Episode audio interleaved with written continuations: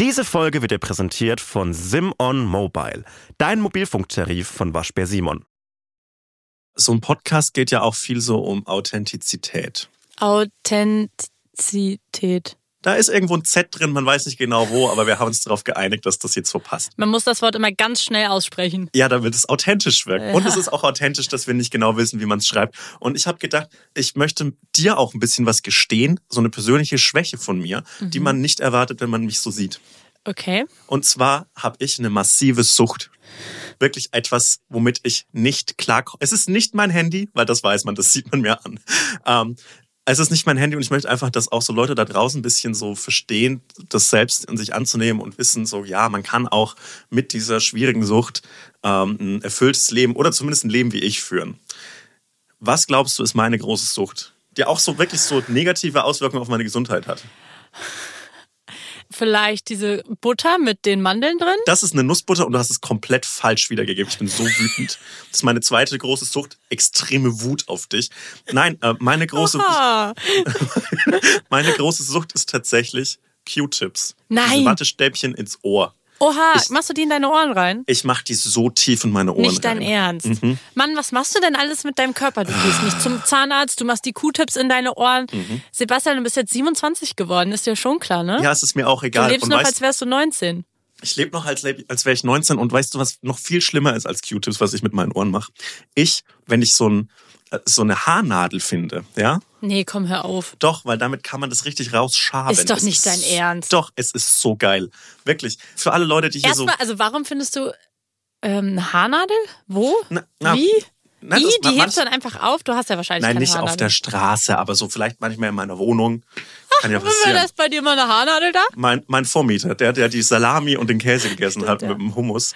Und das mit der Haarnadel ist, glaube ich, sogar gesünder als mit dem Q-Tip, weil das das so rausholt und nicht tiefer rein. Oh naja, ich Gott, ja. das sind so Sachen, wenn man sowas mal heimlich, wenn man sich mal heimlich dabei ertappt, ne? Wenn man so denkt, Mhm. boah, jetzt war ich mit einem Q-Tip zu, zu doll drin, weil man weiß genau, man darf es Mhm. nicht machen. Wo ich dann so denke, boah, in 20 Jahren wird irgendein Arzt sagen, Frau Humsi, das sehe ich ganz genau. Vor 20 Jahren haben sie einen Q-Tip genommen und sie wissen ganz genau, sie dürfen damit nicht rein in die Muschel, aber sie haben es gemacht.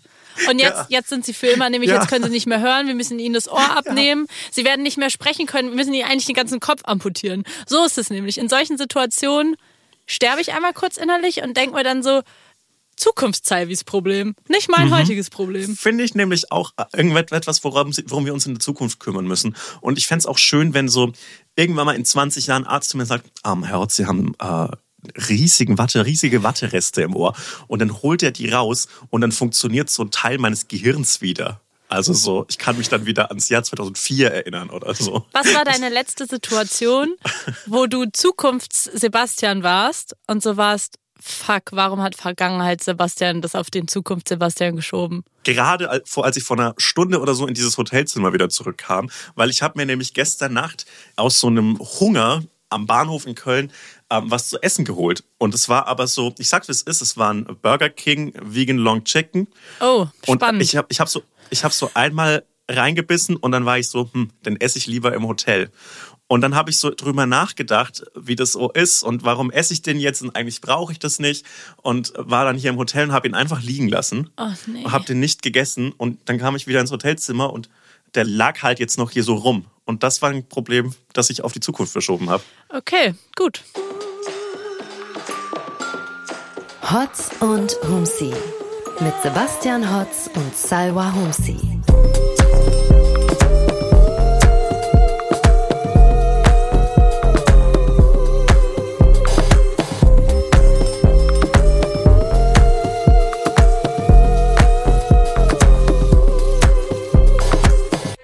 Vergangenheits-Sebastian hat es gerade schon angedeutet. Wir nehmen das erste Mal heute diese Folge nicht in einem Raum auf, Sondern remote. sondern remote. Warum hast du gerade diesen Tanz vor der Kamera gemacht? Weil ich mich darüber so freue. Weil das machen alle, alle großen Podcast-Profis machen das immer so. Und dann sind die immer so, ja, ich bin ja gerade im Fünf Sterne im Savoy und der andere ist dann im Waldorf Astoria oder so. Und wir sind halt so bodenständig. Du bist im Podcast-Studio und ich bin Du in einem... Motel ähm, One. Ich bin, es ist kein Motel One, aber es ist fast ein Motel One. Es ist noch ein bisschen unter Motel One. Ei, ei, ei. Äh, Du bist gerade in Köln. Ich bin gerade in Köln. Was geht Und ab ich, in Köln? Ich liebe Köln, liebe Grüße nach Köln. Ich habe äh, ich hab eine komische Obsession dazu. Ich weiß nicht, was los ist. Ich glaube, ich bin so wie ein Stalker von Köln, weil ähm, mich kriegt man niemals aus Berlin raus, aber wenn, dann würde ich nach Köln ziehen. Ja, aber das ist so, auf dieser Achse zwischen Köln und Berlin, da bewegen sich wirklich viele Medienarschlöcher. Nicht du, du bist kein Medienarschloch, aber. Wissen wir's? Äh, ich weiß es. Ich weiß Okay, es gut. mittlerweile. Okay. Ich finde, ich find, es ist ein warmer, warmes, liebes Hallo gerade. Okay. Ähm, und äh, ich bin gestern Abend hier angekommen und es verkleiden sich ja wirklich Leute in Köln. Ich dachte, das wäre ein Meme. Auch immer wurde mir gesagt. Mir wurde letztens gesagt, dass es einfach nicht mehr aufhört gerade. Ja, stimmt. Das geht Karneval seit dauert an. Als ich an der Ostsee war, hat mir der Taxifahrer gesagt, ähm, so ja, hier ist gerade irgendwie tote Hose, ist ja eher so am meisten los, äh, keine Ahnung, im Sommer. Aber ähm, man merkt immer genau, wenn Karneval ist, weil dann kommen die ganzen Kölner hierher und verpissen sich, die keinen Bock haben auf Karneval. Das fand ich witzig. Das check ich auch und ich, ich finde Karneval von außen betrachtet so geil. Ich könnte niemals da mitmachen. Aber ich finde es so interessant, dass äh, wir es als Kulturnation Deutschland geschafft haben, so eine so ein Straßenfest zu haben, bei dem sich alle verkleiden und alle so fröhlich und glücklich sind. Das ist schon mal, es ist mega geil. Man kann nichts dagegen sagen. Viele Menschen glücklich auf der Straße, toll. Aber wir haben es geschafft, das durch so dumme Vereine und so scheiß Traditionen so zu ruinieren, dass es so total bieder und steif wirkt. Und wir lassen die einzigen die einzige Zeit, in der so alle glücklich sein sollen, lassen wir im Winter stattfinden. Wie dumm kann man sein? Macht es doch im Sommer. Ja, wie in Berlin. Da ist der Karneval der Kultur nämlich. Und Genau. da bin ich richtig hyped drauf, weil der ist, der fällt seit Corona aus. Und ich, also meine Lieblings-Berlin-Momente sind, wenn äh, irgendwie, wenn wirklich Shutdown ist und Menschen sind auf den Straßen und feiern. Und Karneval der Kultur oder auch wenn der Marathon ist oder wenn das erste Maifest ist. Das ist, das ist so schön, einfach weil auf einmal ich, ich fände ja die Vorstellung schön, sich mal die vorzustellen, wie wäre eine Stadt ohne Autos. Und in diesen Ja. Momenten kann man sich das dann ganz gut vorstellen, weil einfach Teile von Berlin so gesperrt sind, dass mitten auf den Straßen Leute feiern oder irgendwelche Umzugswegen durch die Stadt gehen. Und ich liebe das, weil das hat sowas ganz positiv anarchisches. Und Ja. vor jedem Späti hat irgendein äh, Hobby-DJ sein Setup aufgestellt. Das ist irgendwie so, ich weiß nicht, ich mag das so gerne und ich freue mich drauf. Dieses Jahr findet der, glaube ich, seit nach drei Jahren wieder statt. Und man muss sagen, der Karneval in Köln hat, glaube ich, kein einziges Mal. Ist der ausgefallen die letzten Jahre? Nee, oder? Also letztes Straight Jahr, auf jeden, letztes Jahr hat er auf jeden Fall stattgefunden. Ja, und als Hanau war, ist er auch, hat er auch stattgefunden. Den Karneval kann Natürlich. niemand aufhalten. In Berlin aber schon.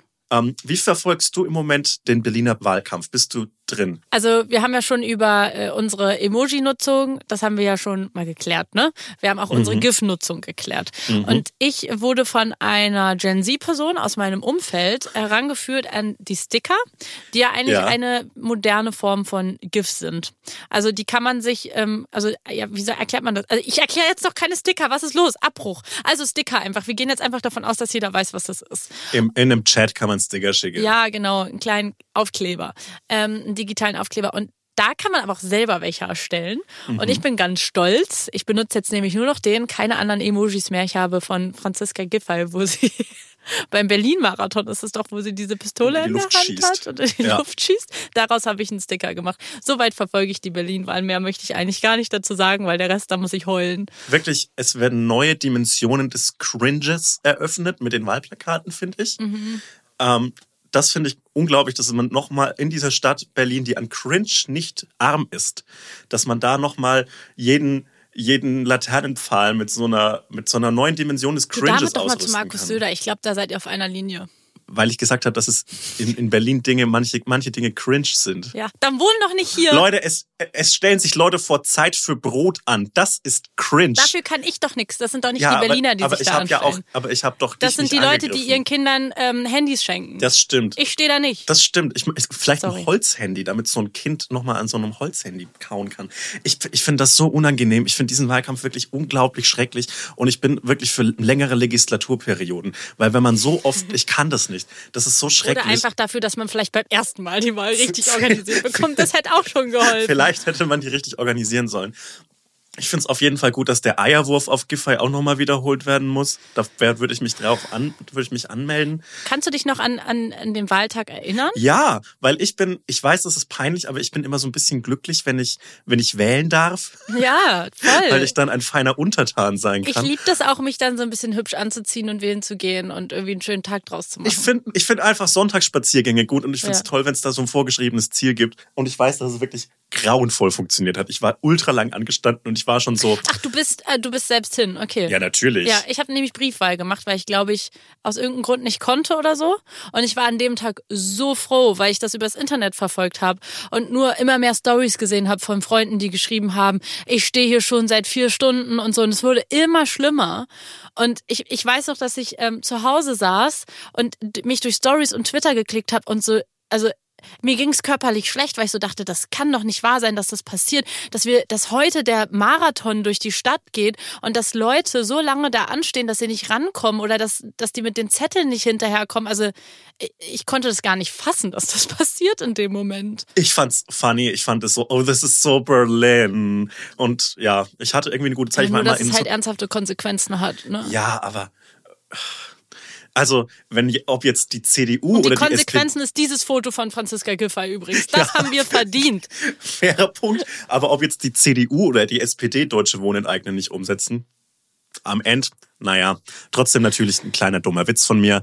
Äh, ja, furchtbar. Aber ich, ich, ich finde das so, ich war in dieser Berliner Schule und ich war so, Ach so, damals, ja. Mhm. ja, beim, beim Wählen, und ich fand so, ich finde das das Geilste an diesem ganzen demokratischen Wahlvorgang, dass man immer so öffentliche Gebäude, in denen man sonst nie ist, von innen anschauen kann und so diese ganzen Schulprojekte, die dann so auf den Gängen waren, so anschauen kann. Und das macht mir irgendwie so, das macht mich ganz warm, dass dann so äh, in einer Zeit, in der es so an manchen Schulen funktionieren das Whiteboards und Beamer und sonst was gibt. Und wir müssen immer noch so Plakate machen und mit so schlechter Handschrift, so geschwungene Rechtschreibfehler über irgendein Plakat über das Biotop des, Ja. des Moors oder so machen. Da freue ich mich irgendwie und finde so, da fühle ich mich so generational verbunden und finde so schön, dass das genau so ist. Da ich verändert sich einfach alt. gar nichts. Ist es bei dir auch so? Ich weiß, dass in meiner Grundschule noch, ähm, also da hing zum Beispiel im, im Flur, im Schulflur, irgendwie der Weg hoch, die Treppen hoch zur Aula, da waren so ähm, große Fotokollagen an den Wänden, die irgendwelche Lehrer irgendwann mal geklebt haben von irgendwie äh, was war das? Fasching 2006 und was weiß ich was, Sommerfest 2010 und so weiter. Mhm. Und ich weiß, dass da noch ein paar Fotos von mir hängen. Und das ist so witzig, weil ganz manchmal schickt mir das mal jemand, wenn mich da mal jemand entdeckt. Er hängt da noch ein Kinderfoto von mir verkleidet als Pipi Langstrumpf. Beide Schulgebäude, in denen ich in der Grundschule war, sind jetzt abgerissen. Echt? Ja, Das ist traurig. das Warum? ist richtig traurig. Und mein Schon wieder eine Kindergarten Baustelle auch. in deinem Leben. Ja. Dein Kindergarten auch? Der Kindergarten auch. Ja, weil es so eine, in, in meiner Heimatgemeinde gab's so, gibt's nicht mehr so viele Leute. Und früher hat man dann noch eine ganze Volksschule gehabt und so weiter. Aber jetzt braucht man das alles nicht mehr. Und es gibt so, gerade so eine Grundschulklasse kriegt man da voll.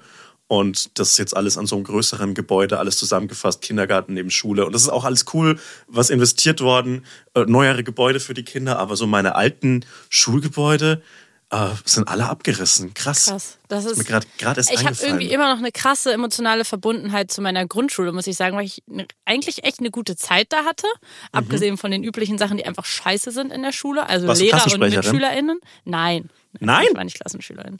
War viel zu unbeliebt dafür. Ich hatte einen extra Tisch. Cool. Also ich hatte, ich hatte zwei Tische.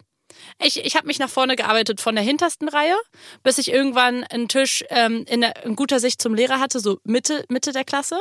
Dann irgendwann habe ich einen eigenen Tisch bekommen vor dem Lehrerpult. Nächste Stufe neben dem Lehrerpult. Und letzte Stufe war unter der Tafel. No joke, wirklich. Ich bin, ich bin so von Woche zu Woche, ey, gar keine Ahnung warum. Weiß Aber ich musste dann, musste dann die, die Lehrkraft immer so um dich rum, um wenn sie an der Tafel gespielt Ey, das es war so mies, wirklich, so ungefähr war's. Und dann hatte ich, wirklich, das sind so richtig alte DDR-Methoden jetzt im Nachhinein. Also ich hatte diesen einen Tisch unter der Tafel und ich hatte einen extra Salwa-Tisch vor der Klasse.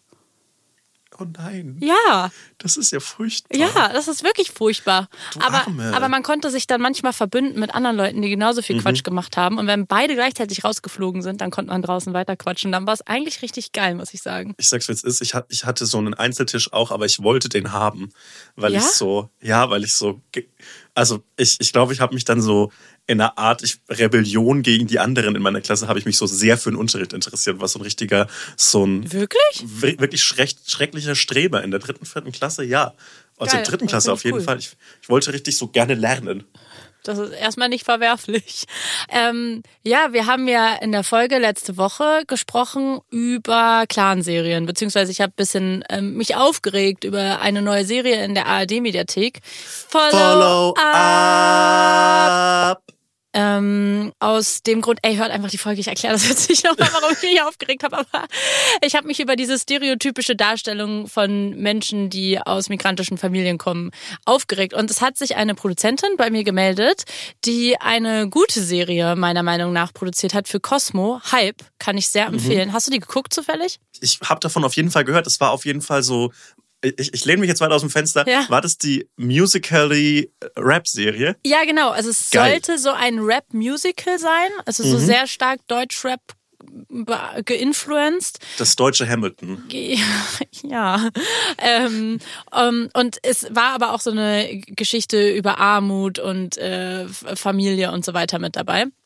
Ähm, und das, sie hat sich gemeldet und hat mir geschrieben, so ja, ich sehe das Problem und ich stimme dir zu, aber ich muss dir sagen, wenn du einmal so eine Serie machst, wir haben irgendwie drei, vier Pitch-Decks laufen für andere Serien.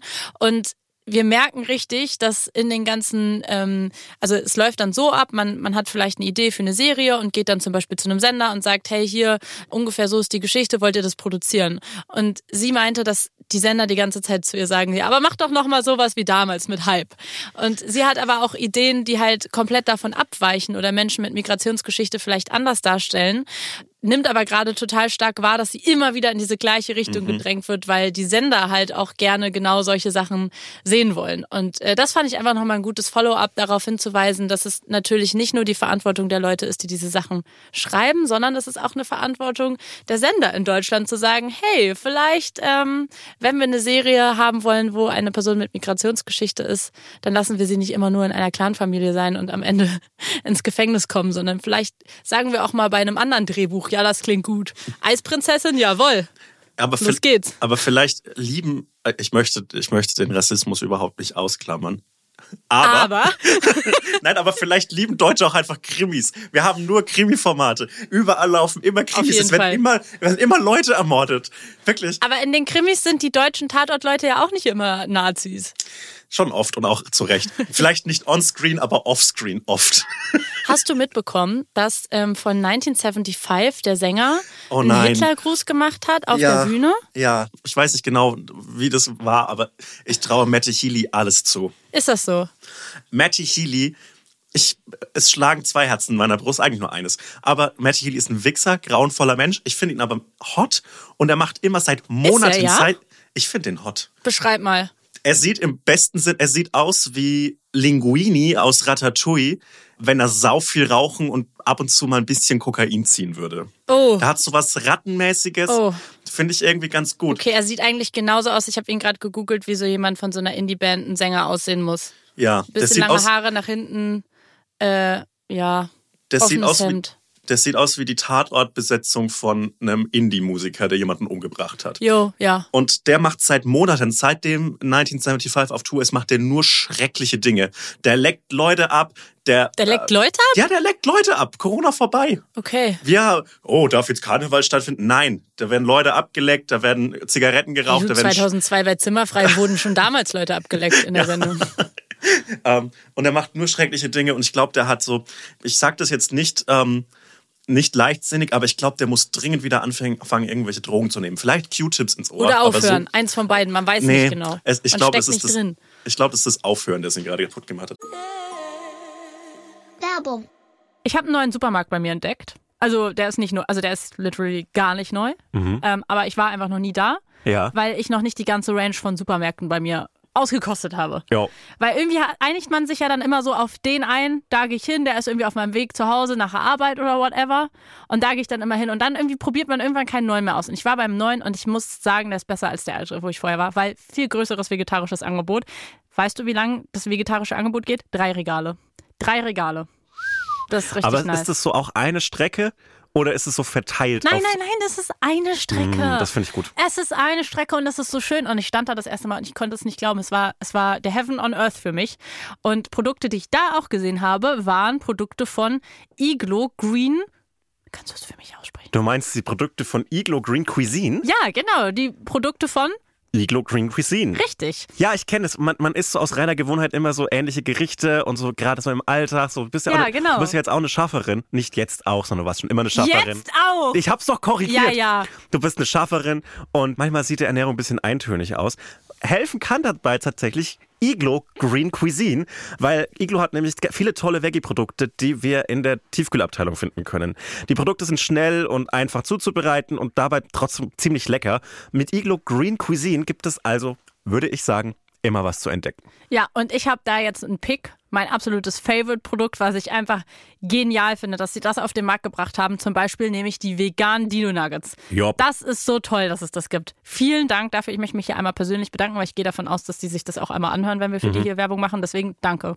Ich Danke. bin, ich bin ein Kämpfer für Essen in Stäbchen, Nugget und, ähm, und, und Stickform. Deshalb auch äh, vegane Gemüsestäbchen finde ich was Feines. Finde ich was Feines. aber auch einfach in Form von Dinos. Ja, ich finde es manchmal, manchmal muss man was Erwachsenes essen. Und es gibt auch diese vega- vegetarischen, ich glaube, die heißen Blubsticks, finde ich, finde ich eine gute Sache. Klar, Chicken Cheese Nuggets gibt's noch. Und Zucchini-Käsetaler. finde ich, finde ich auch ein heftiges Produkt. Ja. Wenn ihr also auf den sogenannten Iglo Green Cuisine Hype Train aufspringen wollt, dann probiert einfach mal die alten Gewohnheiten abzulegen und werdet zum Veggie-Probiertier. Äh, alle weiteren Infos findet ihr wie immer in unseren Shownotes. Shownotes. Iglo Green Cuisine. Cuisine. Werbung Ende. Er hat irgendwie so eine Zeile gehabt über Kanye West, wo er ihn eigentlich kritisiert hat. Und um diese Zeile theatralisch zu unterstreichen bei einem Konzert. Äh, Und Kanye West, für alle, die es vielleicht irgendwie geschafft haben, nicht mitzubekommen. Good for you. Ist ja, ja, wirklich good for you. Äh, herzlichen Glückwunsch. Der ist komplett in weirden Sphären äh, unterwegs die letzten Monate. Und auf einmal hat er Hitler und Mein Kampf für sich entdeckt. Warum auch immer, was da abgeht. Aber wahrscheinlich, um sein Argument zu unterstreichen, wie sehr man Kanye gerade nicht supporten sollte oder wie sehr verwerflich das ist, hat er als diese Zeile, er gesungen hat bei einem Konzert parallel dazu einen Hitlergruß gemacht und auch so, ja, sozusagen so salutiert. Ähm, ganz äh, weird irgendwie. Ja, das Also ist so, so exzentrisch irgendwie. naja. Ja, und da fällt mir gerade ein, bei dem ähm, Mein Kampf-Ding, dass, äh, Jetzt, guter Satz, guter Satz Ey, anfangen. Herzlichen Glückwunsch dazu. Punkt, Podcast Punkt. zu Ende, äh, dass es eine neue AI gibt, die gerade die Runde macht, die die Stimmen imitiert von Mhm. allen möglichen Prominenten. Und äh, dass jemand aus Emma Watsons Stimme eingestellt hat, dass sie meinen Kampf vorliest. Und das ist so absurd. Wer macht sowas? Wie schlimm ist es, dass es das, also, das ist, das ist übergriffig. Das ist ja schon, also, Ja, aber das ist doch bei, bei jeder menschlichen Erfindung so, dass man erstmal drei Dinge durchcheckt. Kann ich jemanden damit umbringen? Geht bei AI, Stimmen AI leider nicht. Kann ich damit irgendwie Pornografie erzeugen? Hm, wahrscheinlich wird es gemacht werden und dann versucht man irgendwas mit Hitler. Das sind die großen drei Dinge, die man mit jeder Erfindung macht. Und das ist so, ja. Aber warum Emma Watson? Ja, das, so, das, weil's- das ist so der, irgendwie so der komischste Kontrast, ne? Also das ist einfach verstörend. Ich will das einfach nicht. Was würdest du vorlesen lassen mit so einer Stimmen-AI? Von wem? Ja, und von wem? Ich weiß nicht, ich würde ähm, Emma Watson vielleicht, die soll mir einfach eine kleine gute Nachtgeschichte vorlesen, weiß ich nicht. Oh. Einfach was Persönliches. Ich würde, dass die ähm, einfach so ein, so ein Drehbuch schreiben, ähm, dass sie so mit mir befreundet ist. Und dann würde ich so, hey Saiwa, na, wie war die Podcast-Aufnahme? Ja, ich bin busy, ich komme gerade aus L.A., aber ich habe es noch geschafft, pünktlich vorbeizukommen.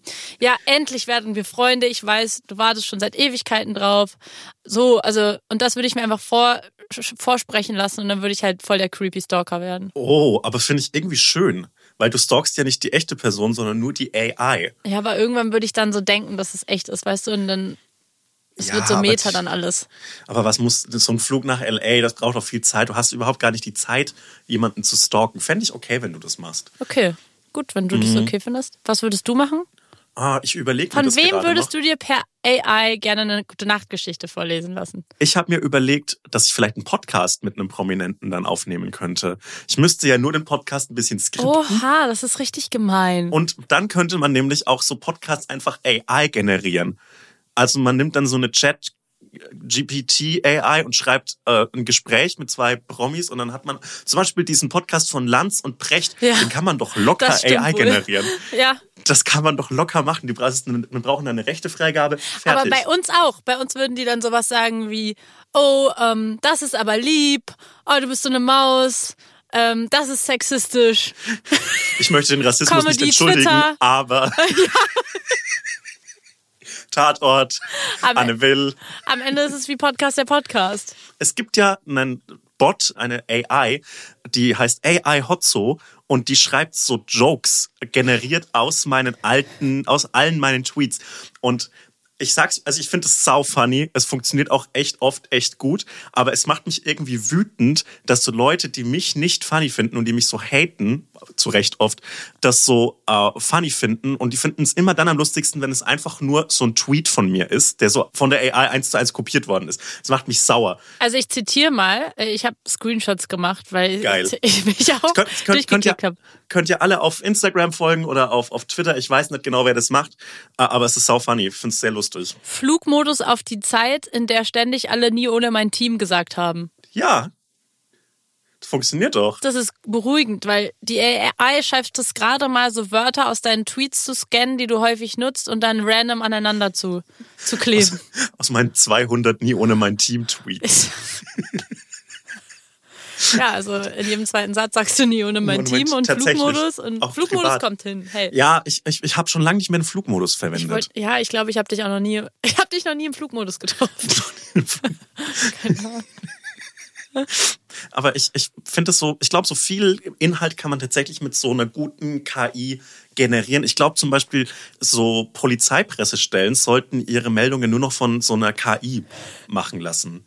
Äh, einfach Ja. nur so eingeben, was passiert ist und dann wird so eine Meldung äh, generiert. Weil dann könnte man nämlich auch direkt erkennen, wenn so Zeitungen Polizeimeldungen eins zu eins so übernehmen. Ähm, das wäre ganz cool, glaube ich. Das ist eine Oder so. Musikerinterviews, wenn die gerade auf Promo sind. Ey, eigentlich Ja. läuft eigentlich, würde auch, glaube ich, gut funktionieren. Mhm. Ja, also es gibt auch, Emma Watson war jetzt Peak, aber es gibt ähm, viele Leute, die sich gerade darüber beschweren, dass Ariana Grande keine neue Musik rausbringt seit Ewigkeiten, obwohl ich glaube, die hat ein paar Sachen zu verarbeiten. Also ich finde es fair enough, um ehrlich zu sein. Ja. Aber ähm, das ist halt so krass, dass die AIs mittlerweile so weit sind, dass Leute quasi der AI sagen, lass Ariana Grande Pokerface von Lady Gaga singen.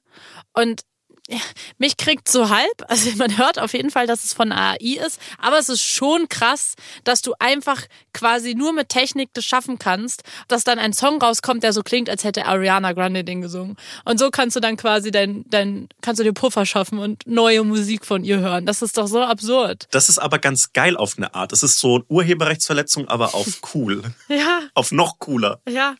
Weil, liebe Kinder, Urheberrechtsverletzung ist genauso wie Ladendiebstahl und deshalb absolut okay von Aber das Seite. ist so ein bisschen so wie damals YouTube ja komplett wild war und irgendwie Leute alles hochladen konnten, Songs kopieren konnten, irgendwie alles ging da so ab, bis es dann irgendwann reguliert wurde. Also es braucht ja immer so ein paar Jahre, bis dann irgendwie wir als Gesellschaft checken, oh stimmt ja, Internet ist ja auch echtes Leben, vielleicht sollten wir da auch mal irgendwie gucken, wie wir das da hinkriegen, dass da auch die Sachen, die wir sonst im echten Leben irgendwie nicht schlecht finden, auch eingehalten werden.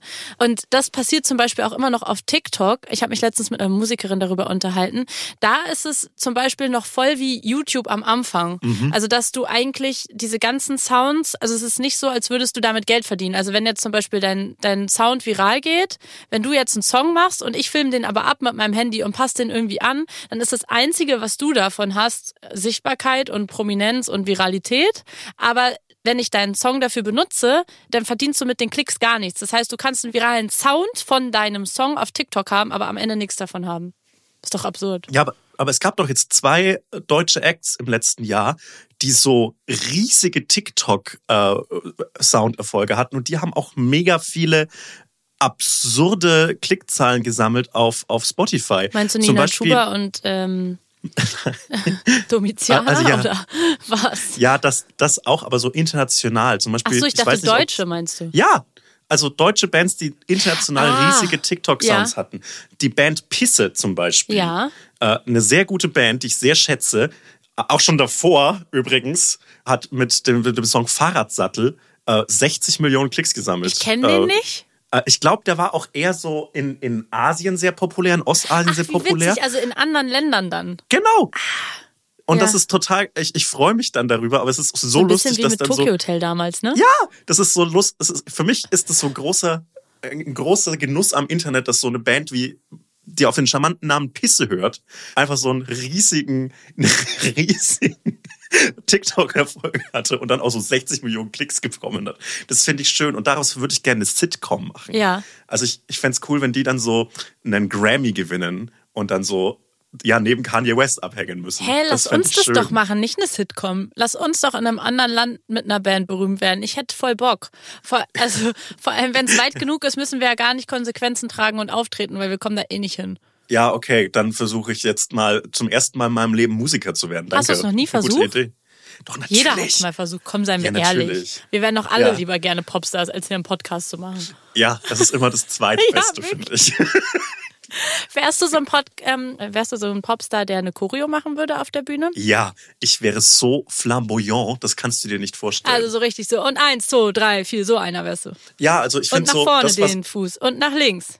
ich finde und das, Drehung. was so, das, was im Moment so Sam Smith macht, Ja. finde ich, finde ich toll. Da bin ich großer Fan von. Ich würde auch so dumme Kostüme, so, so Elton John 90er Kostüme würde ich Geil. viel tragen, glaube ich. Was würdest du machen? Wärst du, wo, wo siehst du dich? Weil ich sehe mich schon als Solo-Act groß auf der Bühne mit, mit einer Band. Und es steht so Sebastian Hotz und, und ich hätte mir auch einen anderen Namen geholt. Ich würde irgendwie so, äh, ich will, boah, wie würde ich denn heißen? So einen englischen Namen, weil Elton John ist ein guter Name. Sebastian. Elton, Elton John 2 würde ich heißen. Ja, das, weil was das, will er, was das will er tun? funktioniert bestimmt auch, wenn man dich dann googeln will, dass man dich dann auch findet. Also ja, ich wäre schon Liga Dua Lipa dann, muss ich schon ehrlich Ja, sagen. ne? Aber ähm, ich glaube, ich habe es mich letztens erst gefragt, weil ich mir ganz viele Performances von ihr angeguckt habe an einem Abend, an dem ich es dringend nötig hatte.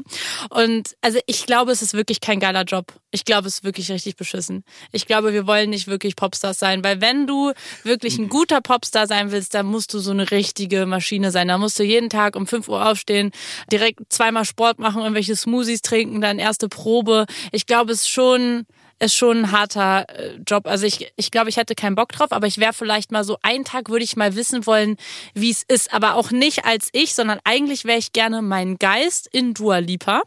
Es klingt richtig weird. Ja, aber ich würde halt Aber ich nicht. bin froh, dass du es gesagt hast und nicht ich.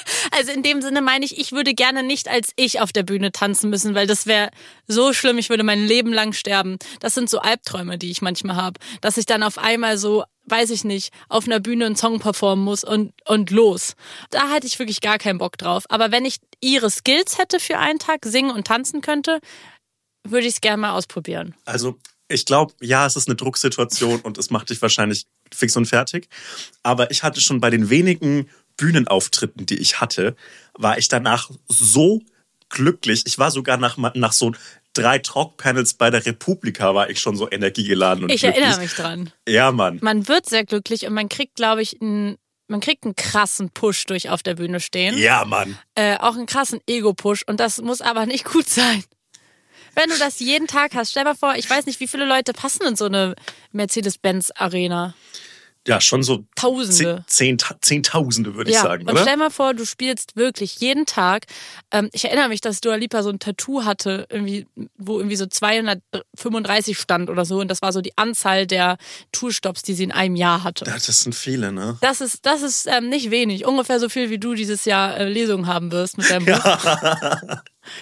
Ja, Knapp. das wird knapp. Und äh, ich glaube, wenn du jeden Abend vor 10.000 Leuten stehst, da drehst du durch. Und ich weiß nicht, ob ich Bock hätte, auf so einem Level durchzudrehen. Da kannst du doch gar nicht normal bleiben. Also ich glaube, du drehst halt auf dem Level durch, dass du Lipa zum Beispiel im Backstage äh, sich so Hundepuppies hat liefern lassen. Das würde ich aber auch machen. die hatte für zumindest für die ersten Two-Stops so eine Kooperation mit so ähm, Tierheimen und hat das dann auch auf Instagram gepostet. Und ich dachte mir so, oh Gott, du wirst doch sowas von weggecancelt. Ich hätte keinen Bock jetzt in deinen Nein. DMs zu sein. Ja, das ist wirklich. Der nächste Schritt wäre so, und ich habe mir jetzt auch zum Andenken an die Tour äh, aus allen Hunden einen Mantel machen lassen. Oh. so immer aus einem kleinen Stück Fell. Und dann in Ich der nächsten Story ist so, ich bin ja Vegetarierin und ähm, ich bin ja auch Tierliebhaberin. Ja, das ist, oh Gott. Ich hätte aber gerne so ein paar Hunde bei mir, so bei den Lesetouren aufs Backstage.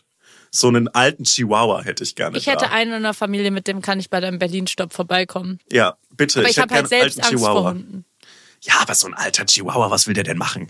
Ein alter Chihuahua, können die alt sein? Die können, Chihuahuas werden Die so sind alt. immer jung. Die werden so alt. Es ist so geil, wie alt die werden. Die werden so 15 Jahre alt. Ich glaube, der älteste Hund, der, den wir im Moment haben, ist so über 20 und es ist einfach ein kleiner Chihuahua. Und ich liebe Chihuahuas. Da muss man erst, es ist so ein, das ist wie so ein schwerer Rotwein. Wenn man ein Hundeeinsteiger ist, checkt man den nicht so. Aber wenn man sich mit Hunden weiter auseinandergesetzt hat, dann weiß man, dass ein Chihuahua eigentlich der gute Hund ist. Weiß weil ich so ein, nicht. Weil so ein Einsteigerhund ist ja so ein Golden Retriever, den mag man von Anfang an, der ist funny. Und dann kommt man später, da, da muss man halt so ein bisschen den, den, den, man muss den Hund wie einen Wein schmecken am Ende. Mm. Und, ähm, und dann kommt man so drauf, dass so ein Borsoi, diese Windhunde Mm. und Chihuahuas die eigentlich feinen Hunde sind. Ja, weiß ich nicht. Weiß ich Ja, leider nicht. ja, dann halt nicht. Ich mache hier, ich will dir einfach nur mal so einen guten Hundegeschmack beibringen. Wenn du nämlich hier so weitermachst, weißt du, was ich dann mache? Nee. Dann streik ich. Oh. Ha hast du schon eine Gewerkschaft gegen mich gegründet? Ich habe schon eine Gewerkschaft gegründet. ah ja, ja, ich noch dich. nicht. Scheiße. Ohne Gewerkschaft Müssen geht wir, wie nämlich ist nichts. das denn bei Podcastern? Muss jeder losgelöst von dem anderen eine haben? Eigentlich schon, weil wenn wir zusammen eine hätten, dann könnten wir ja nicht gegeneinander verhandeln. Ich glaube halt bei so Medienberufen ist oft das Problem, wenn ich jetzt zum Beispiel ähm, meinen, meinen Autorenjob bestreike, dann sagen die einfach, okay, dann nehmen wir halt wen anderes. Ja. Und, oh nein, kommen jetzt keine Tweets mehr. Was sollen wir denn jetzt tun? Äh, Das ist, glaube ich, ein Problem. Ähm, ansonsten bin ich großer Fan von Gewerkschaften und Streiks. Und auch wenn deutsche Gewerkschaften oft echt peinlich sind, wenn ihr da draußen einen Ausbildungsjob macht oder irgendeinen Job, tretet einer Gewerkschaft bei oder redet mit euren KollegInnen über euren Gehälter. Das ist sehr wichtig. Aber warum flüsterst du? Weil das nicht so gern, also zumindest äh, bei meinen Jobs, die ich bisher gemacht habe, war eine Dir doch Arbeit- egal sein jetzt. Du bist ja nicht mehr bei Siemens. Ja, bei meinen Jobs, die ich bisher Wer gemacht weiß, habe. vielleicht. Man weiß Vielleicht. nicht, was das Leben bringt. Ja, genau. War es nicht so gern gesehen, dass man sich äh, gewerkschaftlich organisiert. Also bei, äh, bei, bei Siemens waren so äh, in der Ausbildung so äh, ein Ausschuss der, der Jugendgewerkschaft äh, der IG Metall da, da und die waren so, hey, es ist ganz cool, wenn ihr da so beitretet, also weil wir halt einfach für höhere Löhne streiken oder streiken sollten. Machen deutsche Gewerkschaften leider nicht oft. Man gerade mal so Inflationsausgleich. Und dann kam der Dozent danach wieder äh, rein in dieses Berufsschulklassenzimmer und war so, ja, also da von Gewerkschaften, da gibt's ja viele Meinungen zu und ihr werdet ja hier als duales Studium, ihr werdet ja eher so als Führungskräfte ausgebildet und ob ihr da eine Gewerkschaft braucht, braucht man, muss man sich ja mal überlegen. Ey. Saudumm, wirklich saudumm. Also Ihr gerade werdet so. ja hier als Führungskräfte ausgebildet. Ja. Das, haben die das allen gesagt oder warst du in so einer Spezialabteilung? Deswegen hast du auch, jetzt kommt nämlich alles langsam raus, weil du hast ja auch deinen Preis und jetzt, äh, dir wurde gesagt, du wirst als Führungskraft ausgebildet. Aha, Na, ich- das ist noch eine ganz andere Seite von ich habe halt ein duales Studium gemacht. Das ist sowas so für da wird Leute, man als Führungskraft ausgebildet. gleichzeitig Studium und Ausbildung machen. Ja, ich, ich weiß nicht. Also ich hatte, das war schon so. Also wenn, wenn diese Leute, mit denen ich da war, Führungskräfte werden, dann wundert mich so einiges nicht mehr. Ja, aber Ich das glaub, könnte ja eine gute die, Erklärung sein. Nee, die, die meisten sind richtige Arschlöcher gewesen, muss man so sagen. Mhm. Lieben Gruß an alle an der Stelle. Und, und ich finde so deutsche Streiks immer so unglaublich lame. Also es ist so irgend so ein Streik der Bahn, der ist so drei Wochen früher angekündigt, zu Recht. Oder so wäre die Streiks alles so cool und gesittet. Und es gibt ja auch ein politisches Streikverbot.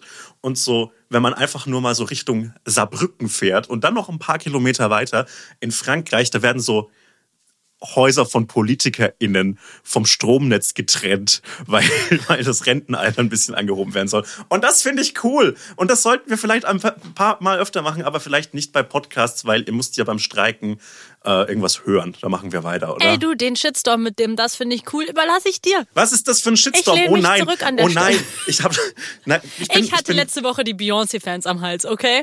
Also wir können uns auch abwechseln. Das macht für mich Hattest auch einen du- Podcast aus. Hattest du die Beyoncé-Fans am Hals? Ich, die ich werde Gewerkschaft, mich dazu die nicht mehr gewerkschaftlich äußern. Ich, organisierten ähm, don't feed the trolls. Don't feed the trolls. Hast du Beyoncé-Fans gerade, hast du den Beehive gerade, äh, hast du den gerade Trolle genannt? Ähm, ich, ich werde mich an der Stelle, können wir eine KI antworten lassen kurz? Ich finde so Fanmacht so beeindruckend. Also im, im Prinzip sind ja Fangemeinden, im Prinzip ist der Beehive, die Beyoncé-Fangemeinde, ist, ist im Prinzip eine Gewerkschaft. Ja, so eine, äh, ja, das, das stimmt wohl. Also, ich, äh, ja, ich weiß, es ist gruselig. Es, ich finde es tatsächlich gruselig, weil das ähm, zeigt halt, also es ist, es ist so positiv und negativ zugleich. Da gab's ähm, die tolle Folge im Drachenlord-Podcast übrigens auch drum, über äh, die Macht der Fans.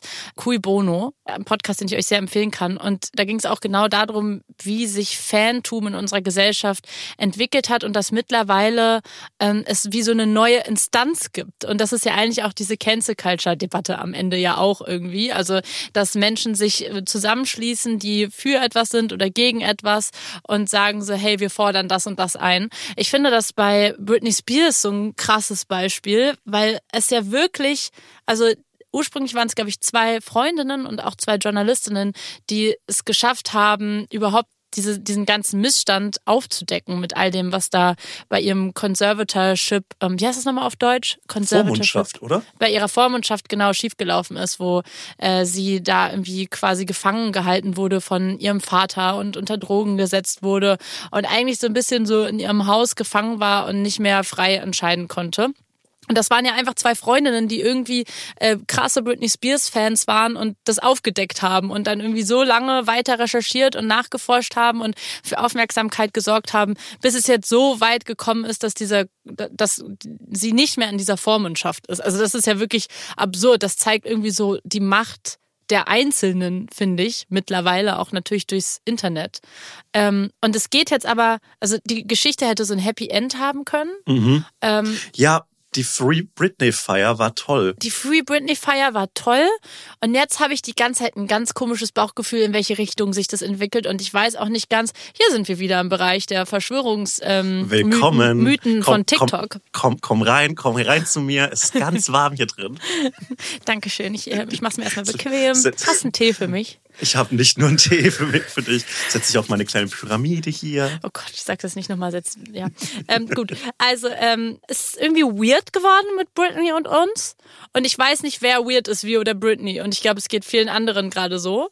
Also erstmal wurde ja diese Vormundschaft beendet und alle waren glücklich. Und es war irgendwie so, ja, Frauenrechte, cool, mega geil, dass das passiert ist. Jetzt wird sie doch bestimmt ein Buch schreiben oder irgendwie ein großes Oprah-Interview geben und uns einmal allen erklären, was passiert ist. Und dann wird sie für immer eine krasse Ikone und wir werden sie für immer feiern. Aber irgendwie, das ist nicht passiert. Es kamen halt so viele diffuse Postings von ihr die, über die letzten Monate. Ich weiß nicht, wann war denn das? Im Sommer letzten Jahr, oder? Also es ist schon jetzt eine Weile her. Ja. Und mittlerweile ist es irgendwie, hat sich so weit hochgeschaukelt, dass Leute im Internet behaupten, sie wäre entführt worden, dass äh, nicht, dass nicht die wahre Britney mit uns spricht übers, äh, übers Internet, dass man das ja rauslese, weil das ja eine andere Tonalität ist, bis hin zu, ey, das sieht aus, als wäre sie vor einem Greenscreen in dem Video und dann gibt's Leute, die das halt so genau ranscannen und dann irgendwie behaupten, äh, da jetzt sehen zu können, dass das ein Deepfake ist und dass sie eigentlich gar nicht mehr am Leben ist oder entführt wurde. Also es hat komplett abstruse äh, Bewegungen, äh, eine Richtung angenommen. Also es ist komplett crazy. Und ehrlich gesagt, ich finde es viel zu krass, was da passiert und was Leute im Internet behaupten. Und gleichzeitig bin ich auch so, kann sich jetzt nicht einfach Britney einmal melden und irgendwie so einmal dieses Interview bei Oprah geben und dass man irgendwie einmal das Gefühl hat, man wüsste irgendwie, alles ist okay.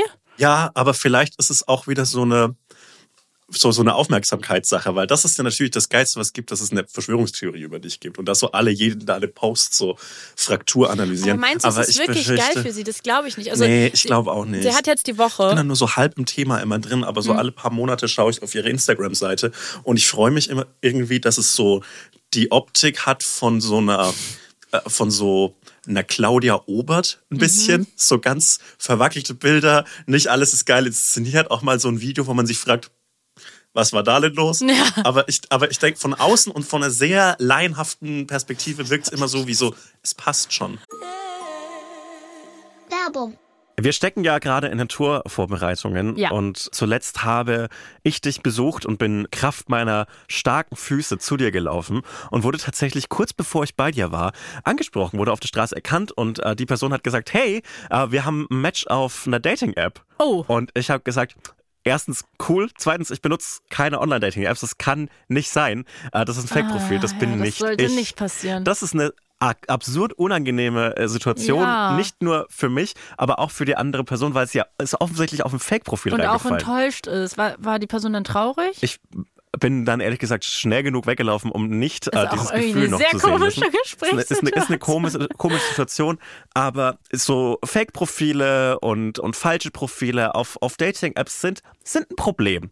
Und das ändert sich zum Glück dank eines neuen Features der Dating-App Bumble. Genau, Bumble hat nämlich genau deswegen ein neues Feature eingeführt und zwar den Deception Detektor. Das ist ein Feature, das künstliche Intelligenz, also KI äh, nutzt, um Profile auf Authentizität zu überprüfen, damit eben genau das nicht passiert. Also Dating auf Bumble soll dadurch sicherer und auch am Ende weniger stressig werden. Man kann eben selbstbewusst swipen in der Gewissheit, dass die Person, die man dann da sieht, am Ende auch wirklich echt ist, da dieser Deception Detektor Fake, Spam oder auch Scam-Profile entfernen kann.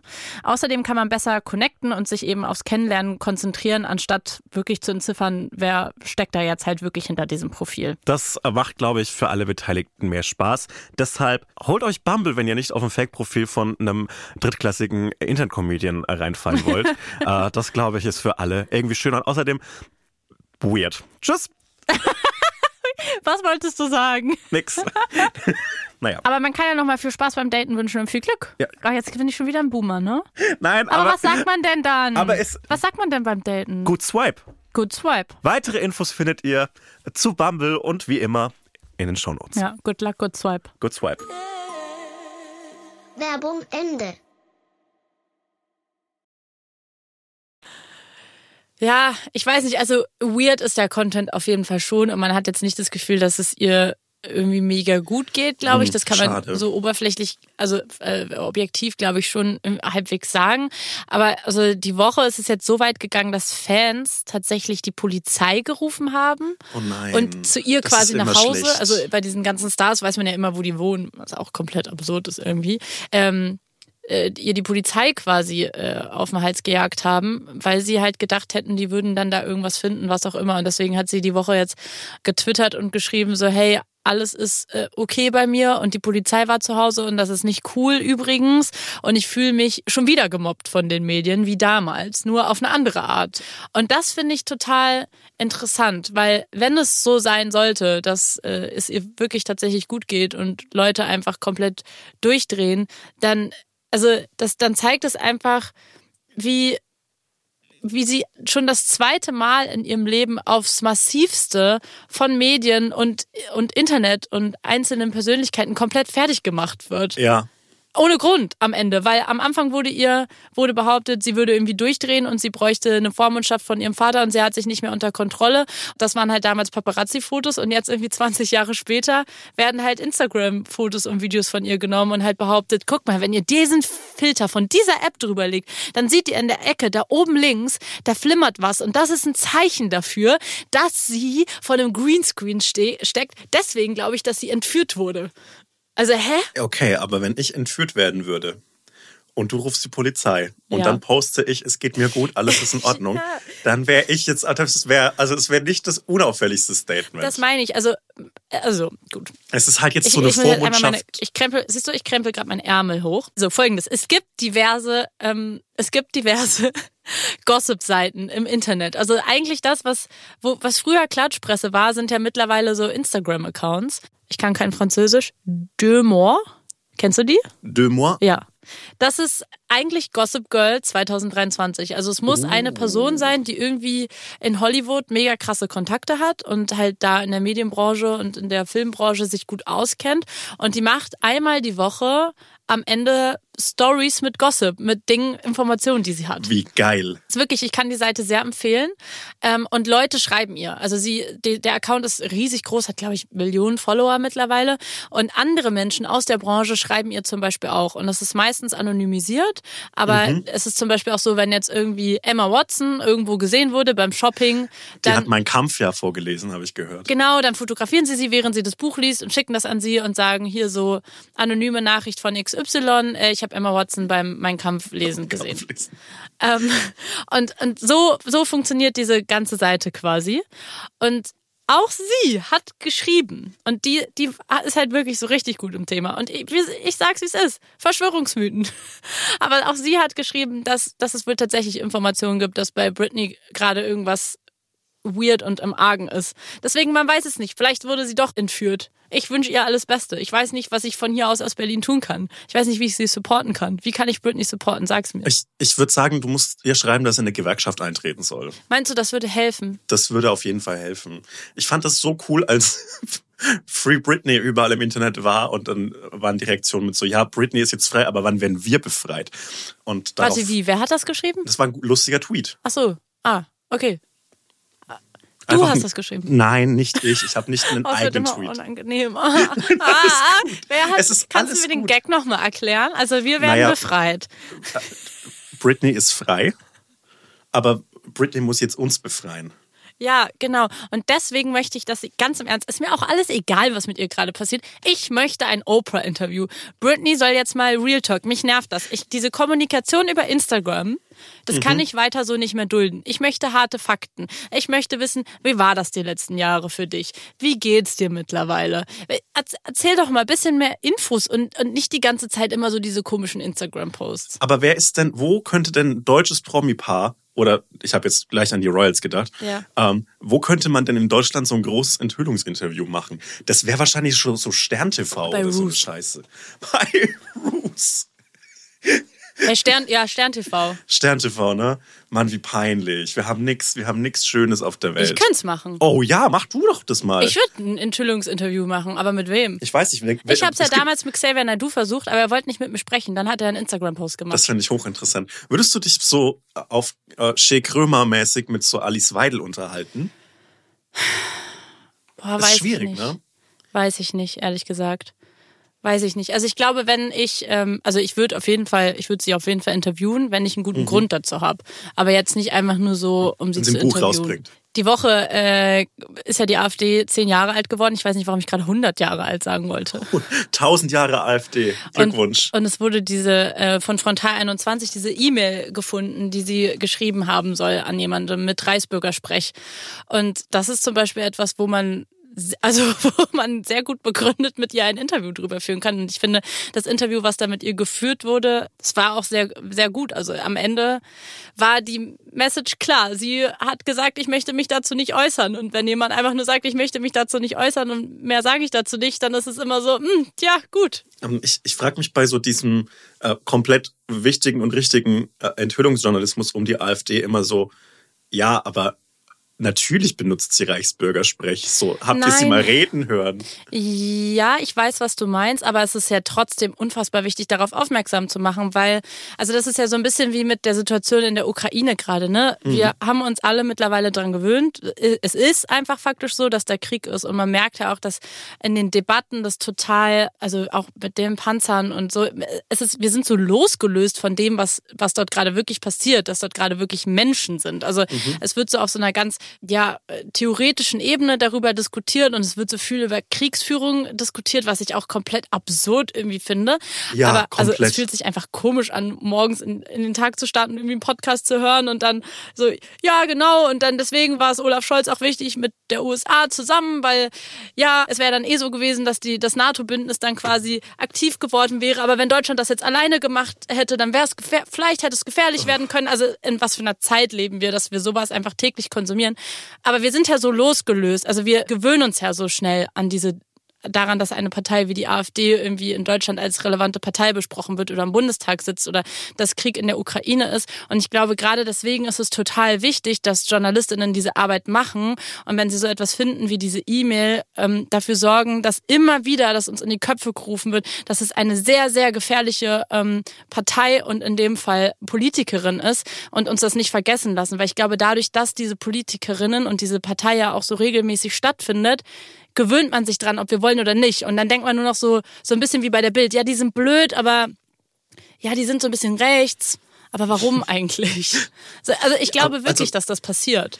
also äh, mi- mich stört an diesem richtigen und wichtigen Journalismus immer so ein bisschen die Rezeption, glaube ich, nicht die Arbeit selbst, sondern dieses, ja, jetzt enthüllen sie sich endlich als Faschisten. So, nein, das sind, die werden ja nicht, es hört ja niemand auf, die AfD zu wählen, weil Alice Weidel Reichsbürgersprech benutzt, sondern die werden gewählt, weil sie das benutzt. Das das, das sind halt offene Faschisten und die werden gewählt, weil sie offene Faschisten sind. Aber es ist natürlich jetzt auch mal eine linke Medienbubble, in der das, das so Also, dann man, also es ist ja schon in der Vergangenheit passiert, dass Mitglieder der AfD gesagt haben, es es wird sogar ihnen zu radikal. Ja, aber- Deswegen, selbst also- wenn du eine Person erreichst, der es dann zu radikal wird.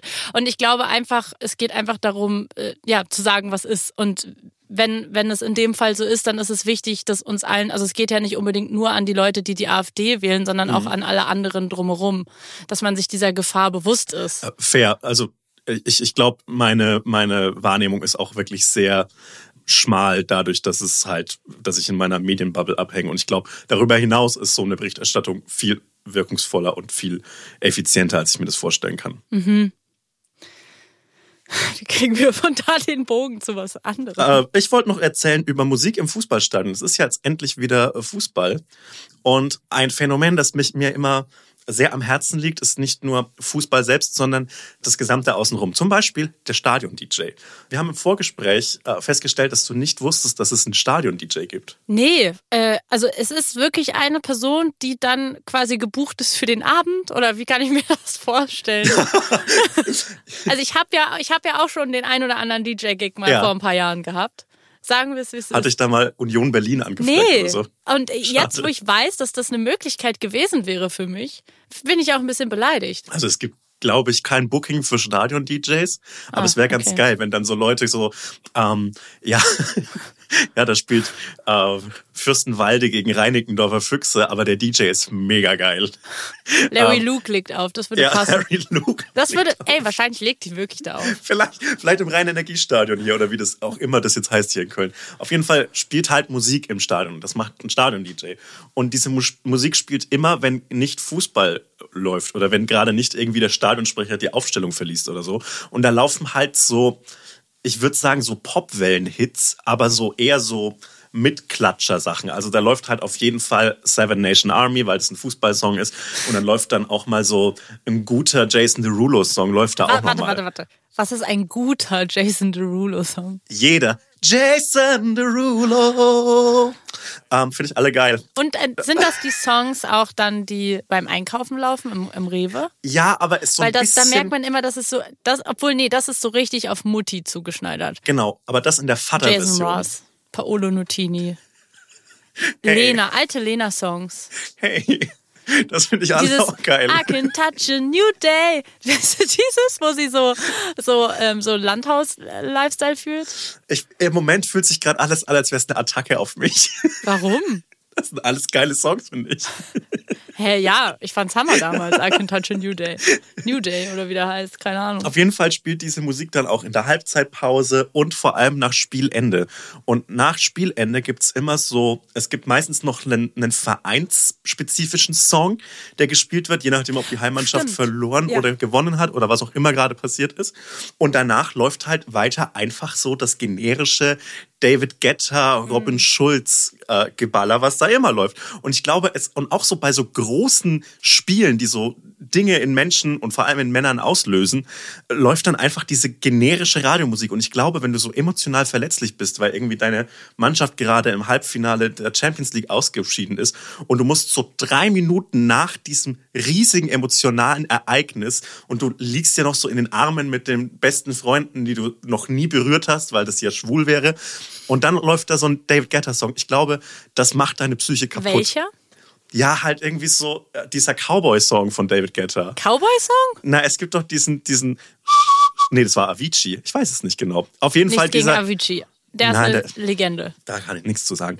Aber da gibt's auf jeden Fall so Songs, wo du dir wirklich einfach so die, die Haare ausreißen reißen möchtest. Und ich glaube, das, das macht richtig sowas. Das muss äh, von den Grünen meiner Meinung nach verboten werden. Von den Grünen. Von den Grünen. Ich finde, die Grünen Kleb dich könnten. doch mal ans Stadion. Ich klebe mich mal an so ein Oder Stadion-DJ-Pult. ans weil DJ-Pult, Das ja. macht einfach psychologisch viel, glaube ich, bei uns, bei uns als Männern kaputt, dass da so emotional verletzliche äh, Punkte so ausgenutzt werden. Was ich euch und vor allem auch dir äh, empfehlen kann, einfach mal alle 18 Vereinshymnen der Bundesliga-Mannschaften durchhören und dann auch, man weiß viel mehr über dieses Land, wenn, wenn man sowas mitbekommt. Also ich weiß, dass manche Rapper und Rapperinnen solche Songs äh, schreiben, weil sie Fans sind. Ich erinnere mich zum Beispiel an einen ganz alten, ich glaube er ist mittlerweile alt, Casper-Song Ja. für Bielefeld? Für die Arminia, ah ja. ja, ja, ich glaube, oh, ich hoffe, ich sage jetzt nicht eine falsche Mannscha- Mannschaft, aber das müssten die sein. Und die ähm, spielen den wohl auch immer noch, wenn sie ins Stadion gehen oder spielen zumindest einen anderen Song von ihm. Ja, und das stelle ich ja. mir richtig krass vor, wenn du halt, wenn du selber irgendwie Fan bist und so einen Song schreibst und dann wirst du berühmt und dann spielen die deine Songs und dann sitzt du da im Stadion. Das muss doch so absurd sein, wenn du dann da als Casper im Stadion sitzt und äh, irgendwie komplett aufgeregt bist und dann läuft dieser Track. Ja, Casper ist für Bielefeld das, was Herbert Grönemeyer für Bochum ist, kann man am Ende sagen. Das ist so, wie wenn du bei deinem Lieblings-Late-Night-Host oder Comedian, wenn der jedes Mal sein, seine, äh, sein Programm beginnen würde mit einem Tweet von dir. Aber einen von der AI, So, Saturday Night Live, immer mit einem Tweet von mir. wo Das du ihn shoutoutest. Cool. Ja, ich ihn auch shoutout. Das ist, ja, das fände ich irgendwie schön. Und irgendwann Oder- würde das ja auch mit Podcasts passieren, oder? Dass Leute so Mhm. krasse Podcast-Fans sind, dass sie dann ein, ein Song für die Podcast-Tour spielen. Hast du Podcast-Merch? ein, ein Merch habe ich, eine Cappy von Drinnies, die ich ähm, Oh, geschenkt das bekommen habe. ich. Die ich ich richtig sehr cool gut. Finde, aber noch nicht gerockt habe, weil ich noch nicht weiß, wie ich die Cappy kombinieren soll. B- Bist du ein Cappy-Head? Im- Nee, gar nicht. Sinne? Mir wird immer gesagt, dass mir Cappies stehen, aber irgendwie weiß ich immer nicht, wie ich die kombinieren soll. Verstehe ich leider. Dich habe ich Ah, noch nie, glaube ich, mit einer Cappy gesehen, aber Doch. du kriegst manchmal Ab- Cappies. Ich trage die öfter, aber ich kann die ja im Podcaststudio nie aufhaben, weil da wir diese Kopfhörer da haben. Deswegen, ja, das macht natürlich ich- Sinn. Äh, Tatsächlich macht das Sinn. Ja. Ähm, ich habe so ganz viel äh, Merch vom Podcast Prosecco Laune und die machen immer ganz gute Sachen. Kleines Shoutout an der Stelle nochmal. Finde ich gute. Da war ich auch öfter auf der Bühne bei denen und das ist immer schön, weil da freuen sich die Leute über einen und das ist ja nicht überall äh, der Fall. Wie, wie, du bist ja auch öfter in Hotelzimmern, so wie ich gerade. Ja. Was machst du dann, also so, so, so abends? Also stell dir vor, du bist, es ist jetzt so 18.30, 19 Mhm. Uhr, gehst du dann, hast du dann ein Abendprogramm, kümmert sich jemand um dich? Kümmert oder sich? ja, vielleicht bist du ja bei so krassen Essen eingeladen oder so.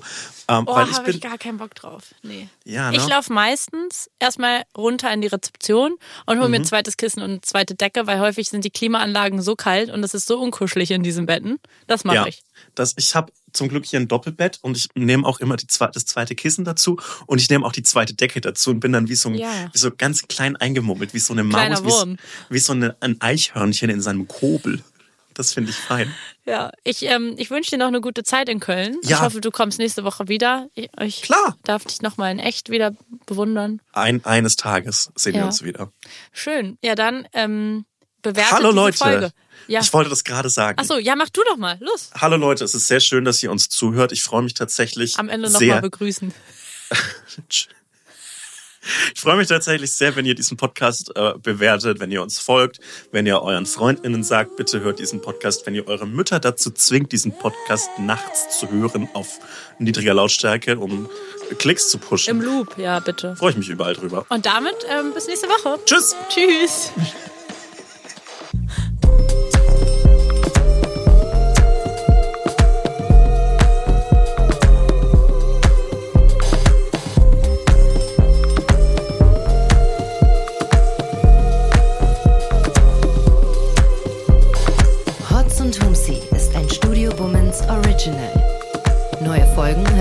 Samstag, überall, wo es Podcasts gibt.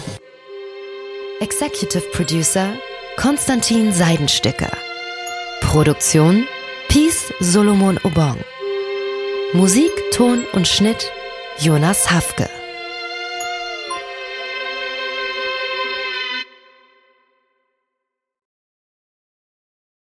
Diese Folge wurde dir präsentiert von Simon Mobile, dein Mobilfunktarif von Waschbär Simon.